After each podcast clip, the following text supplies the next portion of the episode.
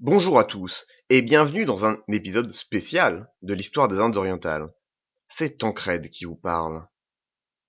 Aujourd'hui, ce n'est pas un épisode narratif, mais nous avons la chance extraordinaire d'avoir le professeur Philippe Papin, un grand spécialiste de l'histoire prémoderne et contemporaine du Vietnam.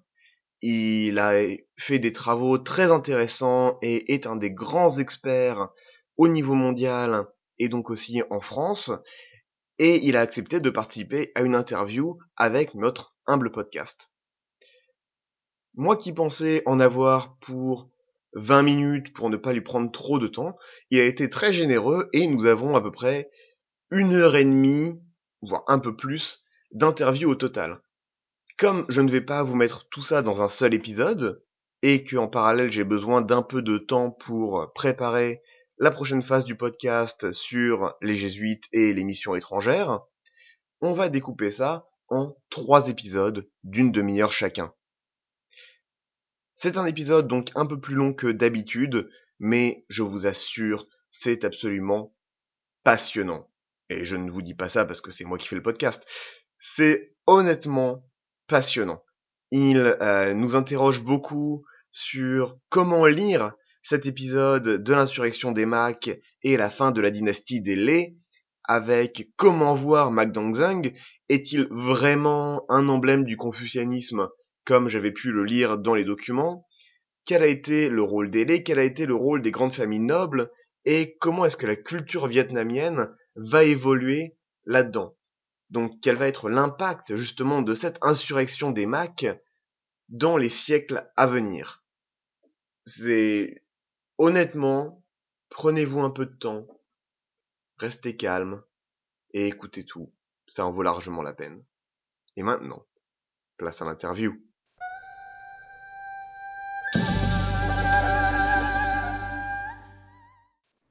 Philippe Papin, merci euh, d'être avec nous sur le podcast Histoire des Indes orientales. Merci, je vous en prie, merci. Donc, vous êtes docteur en histoire, vous avez étudié et dirigé une école d'histoire à Hanoï, euh, et vous êtes à l'école pratique des hautes études, vous avez une chaire d'études sur le Vietnam ancien. Oui, tout à fait. Alors, en deux mots, qu'est-ce qui vous a attiré sur l'histoire du Vietnam? C'est quand même relativement peu courant. Eh ben, c'est le hasard, le hasard, le hasard complet. La plupart des gens cherchent à trouver des bonnes raisons ou des raisons ou intellectuelles ou sentimentales. Pour moi, c'est le hasard complet puisque j'y suis allé par hasard une première fois en 1988.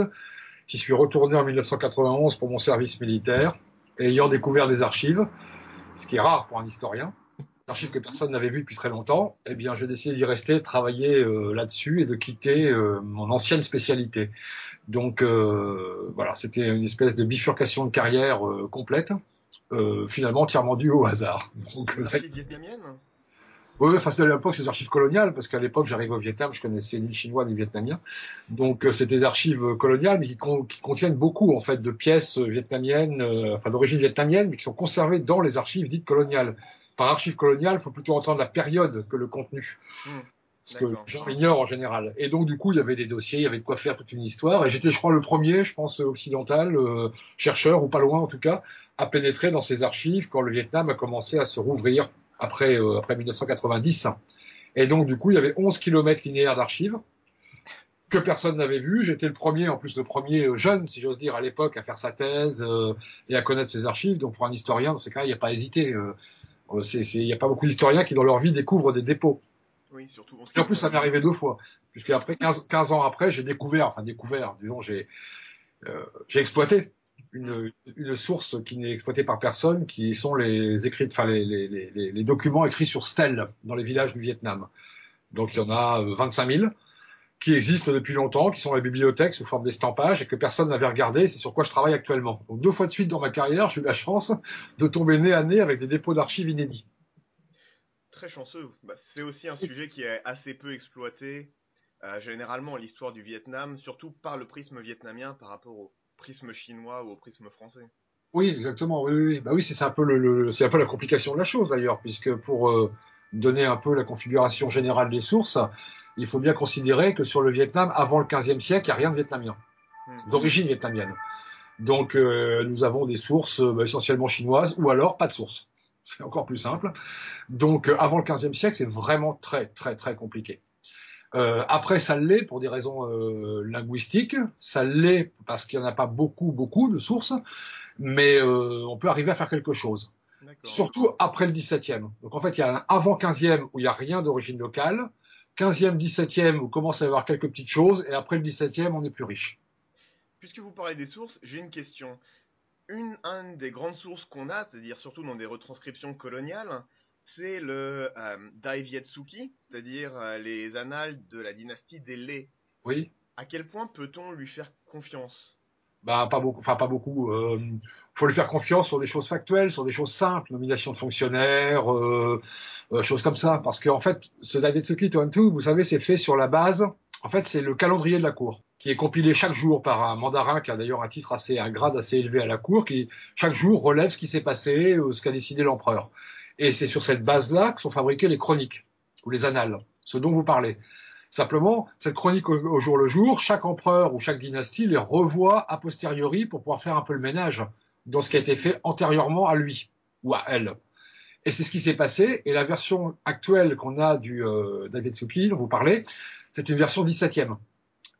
C'est-à-dire qu'elle a été entièrement refondue au XVIIe siècle. Donc tout ce qui est dit avant le XVIIe siècle c'est la vision du passé par les Vietnamiens du XVIIe siècle. C'est pas forcément ce qui s'est passé réellement. Vous me suivez? Hmm. Donc c'est là où c'est un peu dangereux, c'est-à-dire que après le 17e, en fait finalement il y a que le 18e, puisqu'après ça s'arrête quasiment. Euh, au 18e, on peut considérer que c'est des notations au jour le jour, donc euh, des notations sur le vif. On peut à peu près avoir confiance. Avant euh, le 1660, je crois de mémoire, euh, c'est une reconstruction totale, une refonte totale. Donc euh, c'est un peu compliqué puisque c'est la dynastie des Lé qui fait un peu le ménage dans la dynastie antérieure et qui enlève ce qui lui plaît pas et rajoute ce qui lui plaît. Donc c'est de, de, maniement très délicat. Ça va nous faire une transition absolument magnifique. Nous venons de faire quatre épisodes sur l'usurpation des Macs avec comme une des grandes sources le texte euh, L'enseignement de l'histoire anamite à l'usage des écoles de Basse-Cochinchine donc un texte colonial qui reprend tous ces biais, avec notamment des choses absolument horribles à dire sur la dynastie des Mac et notamment Macdangzung. Macdangzung. Macdangzung. Voilà. Autant pour moi. donc, je vous dit tout à l'heure que je pouvais me permettre de corriger, donc je le fais. je vous en prie. Euh, donc, vous, vous avez étudié cela un peu plus que sur cet aspect purement euh, propagandiste. Est-ce que vous pouvez nous expliquer la situation? Nous sommes en 1500, à peu près. Euh, le successeur de Tang est mort et lui succède son fils qui va durer six mois. Quelle est la situation du royaume à cette époque? Quelles sont les grandes forces en présence? Oui. Alors sur la dynastie des Mac, première chose à dire quand même, avant toute chose, c'est qu'on la connaît un peu mieux que la dynastie des Chan, la dynastie antérieure, ou la dynastie des Home, enfin essentiellement des Chan parce qu'on commence à avoir des sources épigraphiques, c'est-à-dire des inscriptions sur stèles. Nous en avons presque 200. Et c'est la première fois, puisque avant, toute l'histoire du Vietnam jusqu'au Mac, c'est environ une centaine, euh, à peine, une cinquantaine plutôt même, d'inscriptions au total. Là, juste pour les Mac, on a 50 textes originaux gravés sur la pierre, dont l'authenticité est indéniable. Donc déjà, on a un petit peu d'informations sur la manière dont localement ont été perçus les Macs, puisque les stèles sont souvent gravées euh, dans les villages. C'était la première chose à dire. Que disent ces stèles? Quel type de texte euh, est-ce? Alors, euh, il y a beaucoup de stèles militaires, et on verra tout, de suite pourquoi. Et puis, il y en a une bonne moitié qui sont des stèles de donation. Parce que ce qui s'est passé, c'est que la famille des Macs a été une, famille de très grands, c'était de très grands donateurs des très grands donateurs dans les villages. Et l'une des raisons d'ailleurs du soutien populaire au MAC, euh, c'est largement parce qu'ils ont irrigué la campagne de leurs donations venues de la cour, ce qui était peu le cas auparavant. ils ont remplacé les bouddhistes dans le travail, si vous voulez, de, fluidification de l'économie par le don. Et par conséquent, euh, il y a des stèles qui enregistrent la donation faite par la famille royale, par la famille impériale, la famille des Macs, à l'attention des pagodes et des villages. Et donc, c'est une énorme quantité d'argent qui, euh, qui, arrive sur des villages qui en avaient bien besoin. Et donc, c'est déjà intéressant de comprendre pourquoi les Macs n'ont pas été euh, contestés comme on le croit ou comme les autres l'ont dit. C'est aussi parce qu'ils ont su s'attirer un, réel soutien populaire, notamment par l'argent, et deuxièmement par l'armée. Donc déjà, si vous voulez, ça vous donne un peu le cadre, euh, mais ça c'est plus tard. Pour en revenir à votre question initiale, pour simplifier en gros, et on retombe sur la question de l'usurpation, euh, il faut bien dire que cette dynastie des, des elle devait tomber. Hein. Euh, on est en pleine crise depuis euh, depuis depuis 1500, mais ça sera surtout vrai en fait de 1510 à 1527. cette dynastie des Lais est en pleine crise, donc il y, y, a des, renversements qui n'arrêtent pas. Il y a un empereur qui est connu qui s'appelle le, le, le, le, roi diable, Lewimok, qui est très connu, donc qui était le roi diable. Vous voyez ce que mm. la réputation qu'il pouvait avoir. Donc c'est une, une dynastie euh, qui est euh, fatiguée, on va dire, dans son outil de légitimation du pouvoir. Quand on dit comme ça qu'il y, y, a des guerres de palais, des successions, des intrigues pour renverser les uns les autres, il faut bien comprendre qu'il n'y a aucun clan qui a une légitimité ou un pouvoir suffisant pour dominer. En fait, on peut voir ça d'une façon très moderne, comme, comme un pouvoir politique qui n'a pas les moyens, si vous voulez, voilà, de contrôler son assemblée nationale, de contrôler son exécutif. C'est aussi simple. Comment? Même la famille des Nouyennes, qui semble revenir assez, assez souvent? À quelle époque? À cette époque-là, c'est-à-dire avant 1522. Oh, ben, il n'y a pas grand-chose sur une Guyenne. Nguyen Kim, c'est plus tard. C'est 1500, c'est, c'est, c'est 1545, si j'ai bonne mémoire. Quand le... Oui, enfin, oui, c'est vrai qu'il apparaît un peu avant. Euh, oui, c'est vrai. Avant qu'il soit en Taïnois, c'est vrai qu'il est dans le, euh, qui fait partie de l'état-major. Euh, bah, visiblement, ça suffit pas. On peut au moins répondre comme ça. Encore une fois, on parle un peu hein, sur des, un peu avec le point de vue de Sirius, parce qu'on n'a pas de source précise. Mais en tout cas, en tout cas, ce qu'on constate, si vous voulez, c'est que les crises sont constantes, et puis que les grands féodaux se réveillent, ce qui là encore appartient à l'histoire politique générale. Hein. Euh, dès que le pouvoir central s'affaiblit, les grands féodaux se réveillent, ou alors euh, le contraire. Donc, euh, c'est ce qui se passe. C'est ce qui se passe. Et donc, euh, se déclare évidemment habilement défenseur, de, défenseur des laits, comme vous l'avez sûrement vu dans le podcast précédent, j'imagine. On l'a vu. Hein, vous l'avez vu, donc il va évidemment euh, s'arranger pour euh, mettre en place quelqu'un et puis se faire transférer son pouvoir. Et de, il devient empereur lui-même en 1527. Ce qui n'est pas original comme scénario. Hein. Finalement, c'est ce qu'avait déjà fait en 1225 ou 26 euh, le premier des Chun par rapport au dernier des Li le renversement d'une dynastie. Si on compare, si vous voulez, l'accession au pouvoir des Mac et celle des Chun, finalement, c'est pas très différent. Dans le fond, il n'y a pas une différence énorme, c'est toujours la même histoire. Hein. C'est vrai qu'on avait beaucoup vu le parallèle. Euh, je n'ai pas trop étudié les Chun, mais avec Okili, oui. euh, qui en 1403, j'ai envie oui. dire, oui, euh, va complètement mettre euh, sur la touche la dynastie des Chan après, après 20 ans de campagne de palais. Voilà, mais même, et même avant, euh, quand les Chan sont arrivés au pouvoir, donc c'était un mandarin qui s'appelait Chan Tudo, euh, qui a pris le pouvoir, il a fait exactement de la même manière que feront les les Ho et que feront les, les Mac, c'est-à-dire qu'en fait, voilà, il s'est inséré dans la cour, c'est l'homme le plus puissant, il a contracté une union familiale avec euh, la famille royale, et puis il s'est mis, il s'est glissé à la place de l'empereur, euh, et il a éliminé physiquement toute la famille. Lui, il a carrément mis dans un bâtiment, et puis il a il a, il a mis le feu. Donc, euh, si vous voulez, on pourrait le dire de n'importe quelle de toutes les dynasties, et d'ailleurs euh, européennes aussi, quoi, dans le fond. Euh, repenser au roi maudit de, de. Donc, dans le fond, vous voyez, c'est, pas, c'est pas très très original. Ce qui, ce qui est intéressant, c'est savoir pourquoi ça marche. Mm. Si vous voulez. Donc, le, le processus lui-même, tout changement dynastique est une usurpation, euh, forcément. C'était une question que j'avais pour un peu plus tard, mais on va vous les poser maintenant il y a tout ce concept, notamment dans le confucianisme, de mandat du ciel. Oui. Or, euh, manifestement, la dynastie d'Élé, dès 1500, on va être généreux, 1515, a complètement perdu ce mandat du ciel, avec euh, certaines catastrophes naturelles. Apparemment, il y a une déforestation et des problèmes d'inondation dans le delta. Ils ont, enfin, ils ont du mal à tenir le pays, ils n'ont plus le mandat du ciel. Alors, est-ce que vous pouvez déjà nous expliquer euh, un peu plus ce concept de mandat du ciel et pourquoi Dongzong a dû attendre 1522 pour pouvoir prendre le pouvoir alors que dès 1520 Euh, il était le, seul maître à bord? Oui. Alors là, c'est compliqué parce qu'il y a deux niveaux de, il y a deux choses à dire. Premièrement, disons la théorie du mandat du ciel euh, ordinaire, tel qu'on l'explique actuellement, avec lequel je suis pas trop trop d'accord, et ensuite justement la critique de la chose. Donc je vais faire les choses dans l'ordre. Je parle d'abord euh, en, quelques minutes, hein, parce qu'évidemment c'est assez euh, compliqué comme sujet, euh, de cette euh, théorie. Le point de départ, c'est que les monarchies euh, du monde civilisé, on va présenter ça comme ça, ne sont pas du tout euh, des monarchies impersonnelles ni suprêmes, rien à voir avec une monarchie absolue telle qu'on a pu le connaître, disons, sous Louis XIV. ce n'est pas une monarchie impersonnelle parce que la figure de l'empereur est très individualisée. Ce n'est pas une monarchie suprême dans la mesure où elle est limitée. Et elle est limitée, en théorie toujours, par quoi Justement par ce mandat du ciel.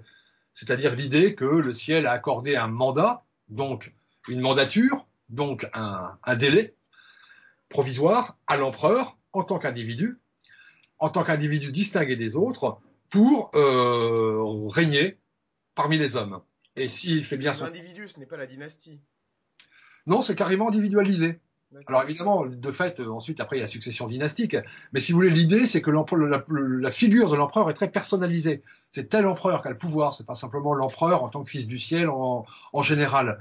C'est quelque chose de très humanisé dans, dans cette euh, Asie sinisée. C'est ça d'ailleurs qui est très intéressant.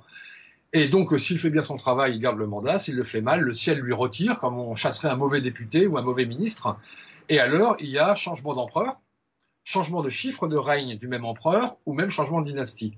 Ça, c'est la théorie chinoise, hein, parfaitement chinoise de, de, la chose, qui au Vietnam ne s'impose qu'au XVe siècle, pas avant. Donc, c'est pas une vieille histoire. Dans le, dans le, Vietnam dont vous parlez, là, on est, on est au XVIe, XVIIe siècle. D'abord, cette euh, théorie, elle est récente. Donc, on peut pas dire non plus qu'elle fasse partie des schémas habituels de la couronne euh, vietnamienne. Vous comprenez? Mmh. Et en plus, elle est étrangère. Donc déjà, moi, je suis toujours un petit peu réservé quand on me présente ça comme une espèce de, clé qui ouvre toutes les portes. Cela dit, c'est intéressant parce que le Vietnam, et là, on va élargir le sujet, peut-être même à l'ensemble de, de, votre podcast, du point de vue de la légitimité euh, politique des dirigeants, le Vietnam occupe une place très particulière parce qu'il est une sorte de point d'équilibre, y compris géographique, entre la doctrine euh, ultra-confucéenne à la chinoise, où l'humain est centrale, et la justification religieuse, en l'occurrence bouddhiste, qui est euh, celle des pays d'Asie du Sud-Est, la Thaïlande, du Cambodge, l'Indonésie d'ailleurs. Euh, donc c'est vraiment intéressant, si vous voulez, de comprendre dans l'histoire que le Vietnam occupe cette place un peu de pivot. De temps en temps, il est du côté chinois et du côté de la légitimation à la confucéenne, par le mandat du ciel, et à un autre moment de son histoire, il revient du côté Asie du Sud-Est avec un pouvoir beaucoup plus religieux, bouddhiste ou même magique. Or, dans la période que vous étudiez, euh, c'est justement ça, on passe de l'un à l'autre, enfin de, la dominante confucéenne à la dominante bouddhiste ou magique. La dominante confucéenne, c'est 15e, 16e siècle. En gros, euh, les Lé, évidemment, et, et les Macs déjà un peu moins. En revanche, 17e, 18e, les Qing et les Nguyen, là, on arrive sur des outils de légitimation qui sont beaucoup plus euh, locaux. Le Vietnam n'a jamais été autant lui-même qu'au XVIIe siècle. Et c'est surtout vrai du côté des Qing, du côté du nord du Vietnam, où tous les outils de légitimation politique, on va, on va en reparler quand on parlera des Qing, sont pas du tout des outils de légitimation à la chinoise. Justement, ce fameux mandat du ciel, ce fameux confucianisme, il disparaît un peu du, du radar dans les sources, au profit de légitimations qui sont très semblables à celles des royaumes en fait d'Asie du Sud-Est. C'est un peu c'est un peu étrange d'entendre deux points, notamment sur le fait que les Macs soient moins confucéens parce qu'ils sont le produit du système confucéen. Euh, si je ne m'abuse, Mac Dongzong avait passé l'examen militaire.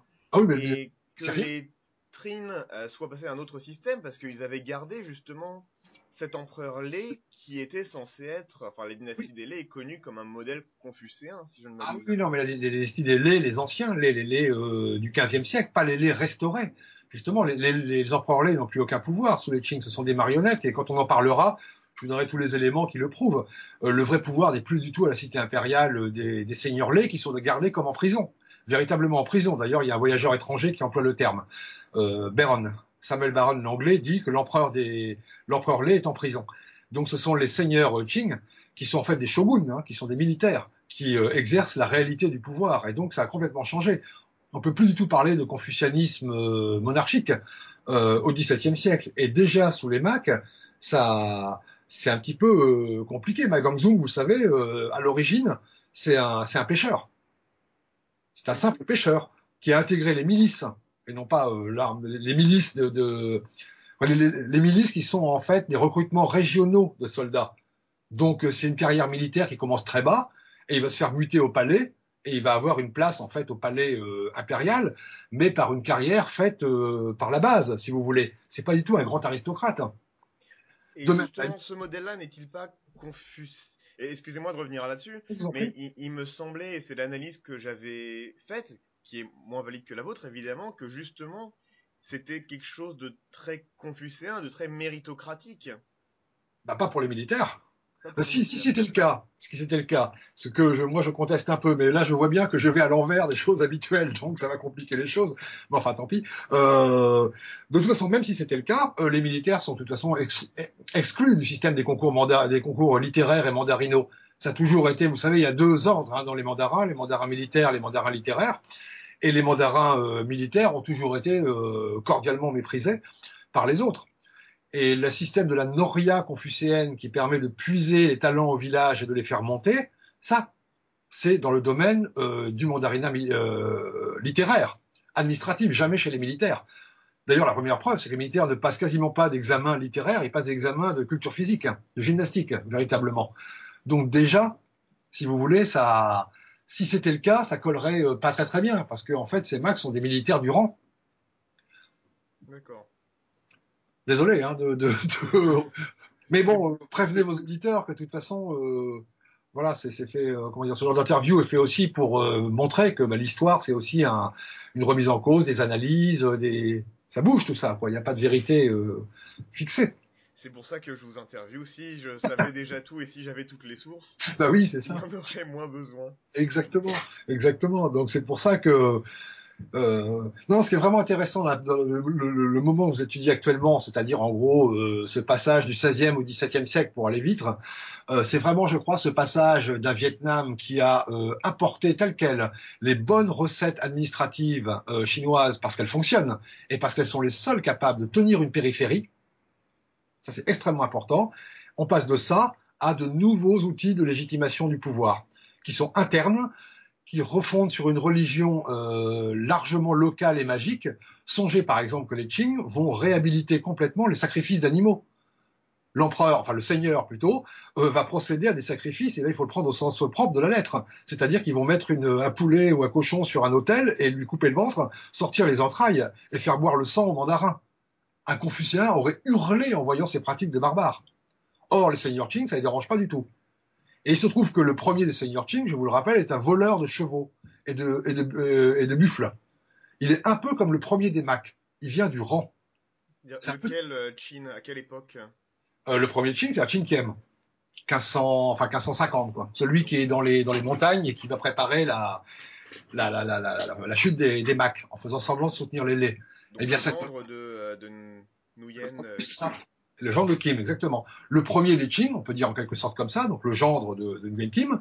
Euh, euh, c'est très amusant parce qu'on possède sa biographie, euh, ça comment appelle-t-on ça En, en sino-vietnamien, c'est Zafa, c'est-à-dire sa généalogie familiale, qui est, qui est, vraiment un exemple parce que dans, dans ça ne gêne pas du tout de se présenter comme un comme un voleur de chevaux, comme un homme du rang, comme un pauvre gars qui a dirigé une bande de, de voleurs. Il le dit lui-même, hein, il l'écrit. C'est étonnant.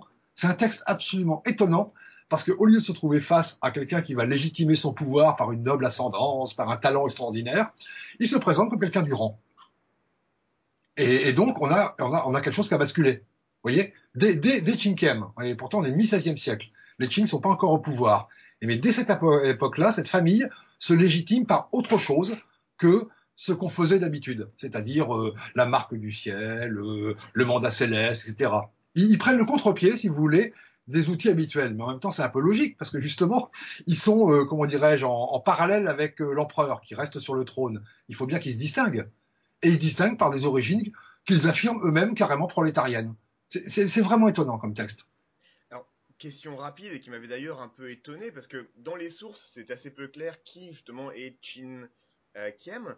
Pourquoi Nguyen Kim, qui est quand même le plus, un des plus grands, des plus grands seigneurs, des plus grands nobles, des, des vieilles familles qui ont aidé l'Eloy en 1427, Oui, exactement. pourquoi est-ce qu'il a accepté que sa fille marie un, un bandit et un roturier? Bah oui, eh ben, c'est exactement ce que, je, que quand je fais séminaire, je me pose la question. C'est fait, c'est une vraie question. C'est une vraie question. Bon, l'une, je crois, elle est, elle est, elle est assez simple, c'est qu'il a la force hein, et que le pauvre empereur, euh, enfin l'empereur en exil, l'empereur des, des laits, euh, de toute façon, euh, il est réduit vraiment à état de marionnette. En plus, comme vous le savez, ce sont des enfants euh, qui se succèdent. Enfin, le pouvoir est extrêmement fragile. Mm. Euh, et je, je, je pense que fondamentalement, euh, c'est là, dans l'histoire du Vietnam, où euh, l'armée prend le pouvoir. Déjà sous les Macs, c'était l'armée qui prenait le pouvoir euh, officiel. Et dans les montagnes du Tang Hoa, où a lieu la résistance contre les Macs, c'est encore l'armée qui prend le pouvoir. Donc en fait, ce qui se passe mi-16e siècle, c'est que c'est l'armée contre l'armée. Et ça va absolument conditionner toute l'histoire du Vietnam à venir, c'est-à-dire 17e, 18e siècle, et même jusqu'à l'histoire contemporaine, ce poids énorme de l'armée, soit qu'elle soit au pouvoir, soit qu'elle s'oppose au pouvoir.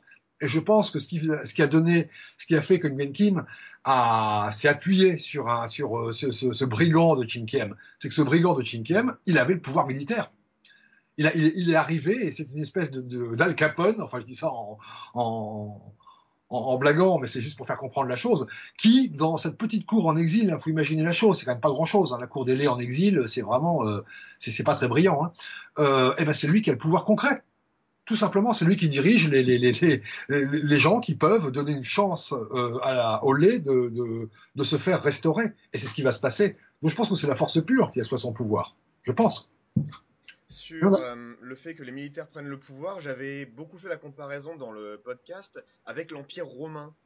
Ce qui m'a paru souvent une comparaison qui marchait beaucoup parce que je sais pas si vous êtes latiniste, Oui. mais après euh, Commode, non après après Néron pardon, il y a eu l'année des quatre empereurs où justement ces quatre euh, généraux Oui, oui. qui se sont battus pendant un an ou deux et qui ont liquidé beaucoup l'héritage semi-républicain qui, qui restait sur un placard. oui, Et on oui. a vraiment ce règne, euh, bah, le, le Domitia, le règne des militaires. Oh, mais de toute façon, en, en général, et là encore, je le dis souvent à mes étudiants, on a beaucoup intérêt pour comprendre le rapport de la, du Vietnam à la, à la Chine, c'est-à-dire enfin d'une d'une province à l'empire. En général, on a tout à fait intérêt à, à lire beaucoup sur l'histoire romaine, c'est évident. L'histoire de l'histoire de la Gaule ou même dans une certaine mesure l'histoire de la Germanie. Ça nous donne beaucoup d'idées sur la façon dont un centre contrôle une périphérie et surtout, et surtout, comment une périphérie euh, elle-même s'associe au centre pour garder son pouvoir. Comment les élites périphériques jouent la carte du centre pour garder leur pouvoir local. Autrement dit, par exemple, dans le cas que vous venez d'évoquer, comment euh, les, les, Gaulois ou même les, anciens Britons, les Anglais, euh, vont en fait se romaniser de l'intérieur pour pouvoir garder leur pouvoir local. Et c'est ce qui s'est passé avec les ligues vietnamiennes. Les Chinois les obligent à rien, c'est eux qui se sinisent de l'intérieur parce que c'est euh, un moyen d'asseoir leur pouvoir local. Et c'est ce qui fait la force d'un empire. C'est qu'en fait, il est adopté par euh, ceux dont on dit qu'ils sont les victimes. Vous comprenez? C'est une euh, l'empire, il n'est pas construit par le centre, il est construit par ses marges. Parce qu'il y a des gens qui ont intérêt à y collaborer, à y participer. Et si on regarde l'histoire vietnamienne ou l'histoire de la Gaule, donc des Gallo-Romains, qui sont un peu l'équivalent de nos Sino-Vietnamiens, eh bien, on s'aperçoit qu'il y a plus d'une parenté. Donc, je suis entièrement d'accord avec vous. Oui, oui. C'est et dans le détail et en général pour l'histoire politique, c'est une comparaison qui est tout à fait euh, tout à fait bienvenue, tout à fait intéressante, oui. J'avais même lu que apparemment la cour chinoise était euh, assez énervée avec la cour laits qui se prétendait plus confucéen que, euh, que les Chinois et euh, qui se disait, j'avais fait la comparaison entre la Grèce et Rome, comme reprenant justement les valeurs de la Chine, mais en disant bah on reprend les valeurs de la Chine, mais nous au moins nous ne sommes pas décadents. Bah, exactement. Et ça va triompher au 19e siècle. Vous parliez peut-être des Nguyen euh, au, au 19e siècle qui vont exactement dire ça en disant bon bah Ro- Rome n'est plus dans Rome, donc Rome c'est nous.